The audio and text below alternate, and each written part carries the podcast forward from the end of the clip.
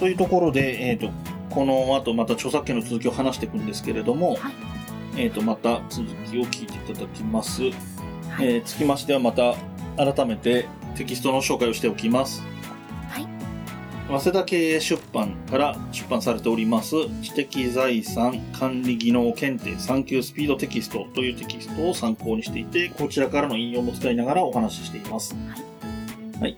ちょっとさらっと触れとくと著作権の存続期間、存続期間というのは、はい。えー70年間です。70年？はい。はい。あの、だから映画とかね、うんほらさっきの朗朗読のこととも関係しますけど、うんはい。すごい古い小説、ええ。明治の頃の小説とかって、青空文庫でしたっけ、はい。ネットとかにある。はい。あれ、ね、い言い方があれですけど、ただで読めるわけじゃないですか。そうですねああいうのは著作権が切れてるからなんですよね。ええええなので、まあそういう意味で言えば、あれらの小説は著作権の期間が切れてるので、あれらを朗読するということであれば、はい問題はないですね。70年しか条件がないですか？著作権の存続期間という意味で言うあ、ごめんなさい、70年って言い方は正確ではないですね。実名で公表された著作物っていうのに関しては、実名で公表された著作物の保護期間は著作者の死後70年ですね。あ死後70年になったんでしたっけ？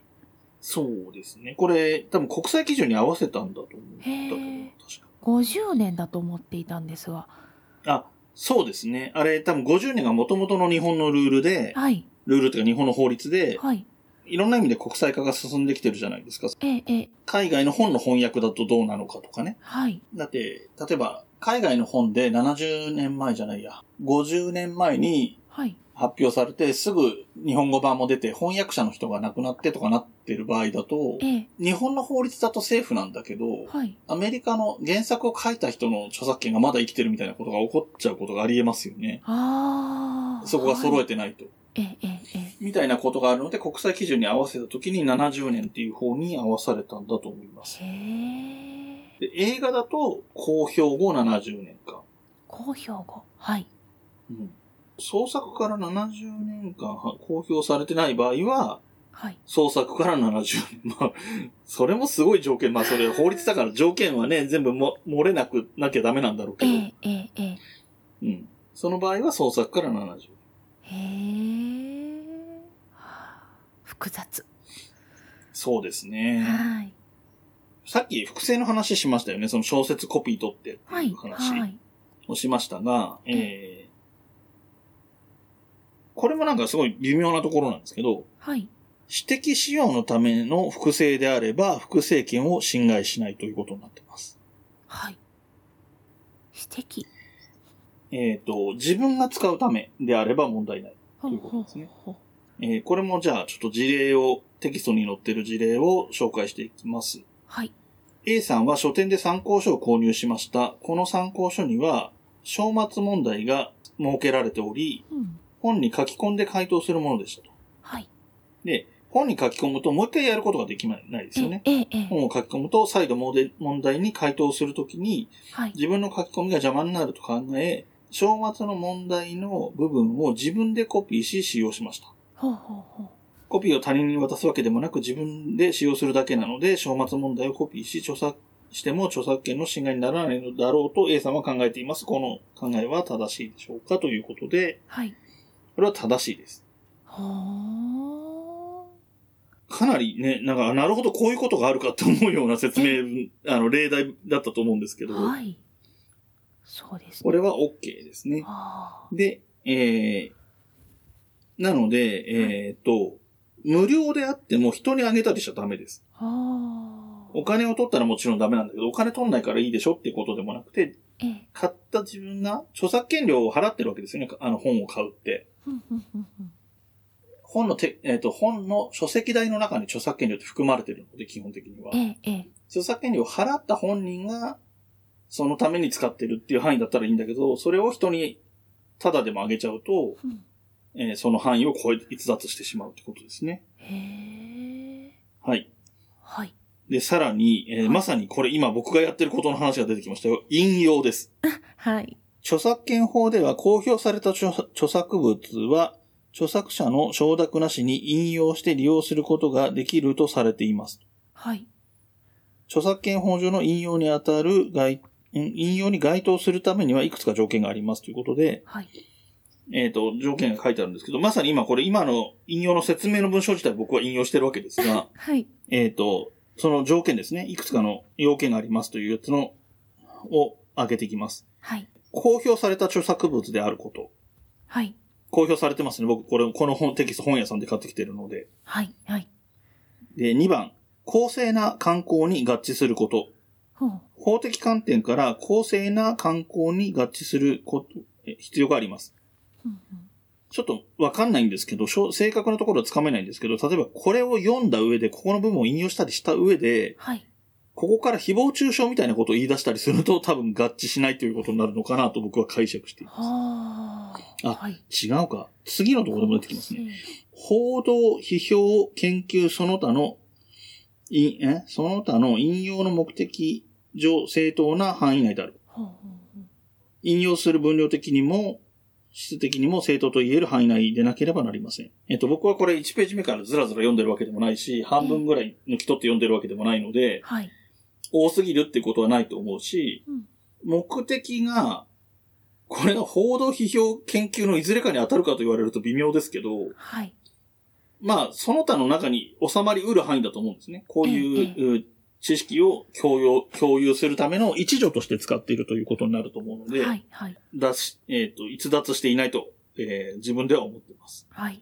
これちょっと正直微妙なんですけど、明瞭区分、区別性、はい。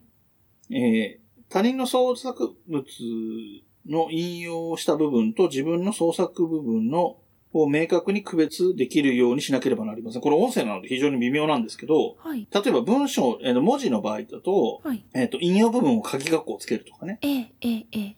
みたいなことをするんですけど、一応僕は気をつけて、はいここはこれを、あの、テキストからそのまま読みますねとか、一応言うように気をつけてるので、はい逸脱してないつもりで喋ってます。はい。そう思います。で、えー次。主従関係性。はい。自分の創作物が主であり、このポッドキャスト番組ですね。はい。検定勉強中が主であり、はい。他人の創作物、このテキストが10になるように引用しなければなりません。なるほど。えっと、例えば、今回は検定勉強中ですって言って、1ページ目から全部読んでって、ええ。以上ですって言って、ためになりましたねぐらいで終わっちゃったら、主従が逆転してるの確で。はい。それではダメと。いうことになると思います。はい。で、えっ、と、引用した著作物の出所を明示する必要がありますということなので、これは多分、音声上はね、僕の方で毎回言ってますし、はい多分、概要欄にも書いた方がいいんじゃないかなと思ってるので、はい書きますそこはよろしくお願いします。はい。はい。で、これまた学校の先生にありそうな話が出てきましたね。はい。これも、えー事例でチェック、丸オアバツからそのままいきます。はい。えー A さんは営利営利を目的とする予備校講師をしていました。はい。A さんは小説家 B の小説を題材に国語の授業を行おうと考え、授業で取り上げる部分を生徒に人数分コピーして配布しました。はい。A さんは授業で必要な範囲であるので B さん、えー小説家 B の許諾を得る必要はないと考えています。A の考えは適切でしょうか？あこれなんかね、論点がいくつかあって、はいあの、小説を丸ごと取ってるわけじゃないですよとかいう言い方もできると思うんですけーど。で、あと、A さんは営利を目的とする予備校の教講師であるというところもあって、はい。結論から言うと、このケース、今言ったケースははい。ダメです。罰です。ああ、そうなんですね。で、営利を目的としない教育機関であれば、授業等で必要と認められる限度において著作物を複製することができます。え、じゃあ、小学校は大丈そうですね。そうです、そうです。夫へえ。しかし A さんはも、えー営利目的の予備校の授業で使用することにしているため、うん小説家 B の許諾を得ずに複製することはできません。したがって A さんの考えは不適切ですということなので、はい。まさしく小学校とかであれば構わないということですね。へえ。ドキドキしますね。本当にそうですね。はい。次。著作隣接権というのがありまして、隣接？はい。えっと、簡単に言うと、歌手とかのことです。歌手。著作隣接権は、実演家の権利、はいレコード制作者の権利、放送事業者の権利、うん。優先放送事業者の権利がある。はい。最初に言った実演家っていうのが歌手とかミュージシャンに当たりますね。はい、はい、はい。で、レコード制作者はレコード会社。で、あとはまあ放送局。まあ優先にしろ優先じゃないにしろ放送局。はい。なんか、テレビ局の、あの、テレビ番組見てると最後に制作著作とか言ってね、ええフジテレビとか TBS が出ますけど、あれとかのことですよね。なるほど。はい。これも説明文このまま引用させてもらおうかな。著作隣接権とは創作された著作物を公衆に伝達するものに対して与えられる権利です。はい。ということになってます。で、さっき言った 4, 4社が該当と。ええ、えで、これもやっぱり権限は70年っていうのは大体決まってるっぽいですね。え。へえ。放送事業者と優先放送事業者の権利は、はい。保護期間は、えー、放送または優先放送が行われた日の属する年、よん？属する年の翌年から50年。はあ。ここだけ古いのが残っている感じですね。レコードであれば、えー最初に発行した日の属する年の翌年から70年。実演家の権利っていうのも、はい。実演が行われた日の属する年の翌年から70年。へえで個別にかかるんでしょうね。歌ってる場合だと、このコンサートで歌った時、このコンサートで歌った時っていうので別々になるってことですよね。そうなりますね。へね。え。はい。はい。そんな権利もありますよ、とね。はい。で、まあちょっと軽く触れときますけれども、えっ、と、はい著作権の侵害と救済措置というところで、はい。えー著作権を侵害された場合には差し止め請求が可能ですと。はい。だからもう、えっ、と、例えばこのポッドキャストが、このテキストの、えー、早稲田経営出版からはい。訴えられたりして、はい。それが正当なものであるのであれば、この放送を、放送で、ポッドキャストの配信を止めなきゃいけないということですね。はい。はい。例えが悪くてすごい嫌な気分になりました。自分で言ってて嫌な気分になりましたけど、はい。まあ仕方ないですね。うん。はい。えっと、著作者は、えっと、その侵害された場合ね、著作者は次の救済措置を受けることができます。さっき言った差し止め請求、損害賠償請求、はい。不当利益返還請求。ほうほうだから、儲けちゃってる場合ね。はえええっとええ、YouTuber とかが儲けちゃってる場合は、その、その儲け自体を返せということですね。はい。はい。で、まあ、あとは刑事罰もありますと。へえ。いう風になってますと。で、この著作権のところ、かなり飛ばし飛ばしで、えーはい他にも重要な論点とかあるとは思うんですけど、翻訳本案件とかも飛ばしちゃってるんですけど、ええっと、最後にしようと思うんですけれどもね、はい。肖像権。はい。これちょっと面白いくて、はい。肖像権っていう権利が法的に定められてるわけではないんだそうなんですよ。へえ。うん。これもテキストからの抜粋です。法律上保護されている利益には、著作権法によって保護される権利だけではなく、再、えー判例で認められている権利もあります。はい。えーこれらの権利は著作権の問題と、あ、この辺はちょっと、あの、検定用のの論点ですね。問題の選択肢で問われることがありますので、合わせて理解しておきましょうってなってるんですけど、はい。えー肖像権は、自分の肖像等を勝手に撮影されたり、他人に利用され、されたりしない権利。はい。はい。これはだから著作権法とか他の権法律に条文で明確なて規定があるわけではないけれども、はい。判例によって認められている権利で、うん肖像権に関して言えば、はい。一般人でも対象です。芸能人に限らない、芸能人とか有名人に限りません。はい。で、似たようなところにある権利で、はい。パブリシティ権っていうのがあります。はい。これも、状況は同じですね。判例によって認められている権利で、はい。自分の肖像を勝手に利用されたりはい。しないっていう意味では一緒なんですけど、うん。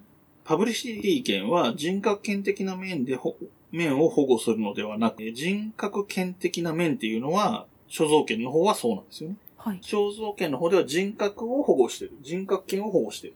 はい。で、パブリシティ権はそこじゃなくて、はい肖像の商業的な利用価値を保護することを目的にしている。はあ。なので、一般人には適用されませんと。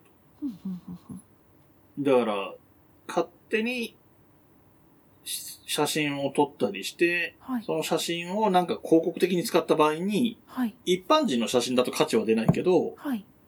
有名人であれば価値が出ますよね。そのえ、え、え宣伝効果が得られるみたいな意え。味。っはい。ていうことかなと思って喋ってますけど、こういう、なんだろうな、解釈した話を広げるやつはドキドキしますね。なんか考えが間違ってないかなって心配になります。へーはい。うんという感じのところで、えっ、と、割と大事なところ、さっき言ったそのね、学校の例えなんかにもしたり、あと、ポッドキャストの例えなんかもしたりしたので、えええーこの著作権のところ、前回今回の著作権のところは結構、聞いてる方もね、興味がある部分が多かったんじゃないかななんて思うし、はい。実際にね、困ることもあるかもしれないので、勉強しておくといいのかななんて思うので、そういう意味では僕もこれ勉強、ね、資格の試験を受けるかどうかはともかくとして、勉強はし続けたいなと思ってたりします。文ガチャではご意見、ご感想、話してほしい話題などを募集しています。メールアドレスは文ガチャ06アットマーク gmail.com b u n g a c h a 06アットマーク g m a i l ドット c OM です。お便りお待ちしています。また、ツイッターもやっています。ツイッターのアカウントは、文ガチャ、アットマーク、B, U, N, G, A, C, H, A, 06。ハッシュタグは、文ガチャ。文は文系の文。ガチャはカタカナでお願いします。DM でもご意見やご感想、話題などを募集しています。よろしくお願いします。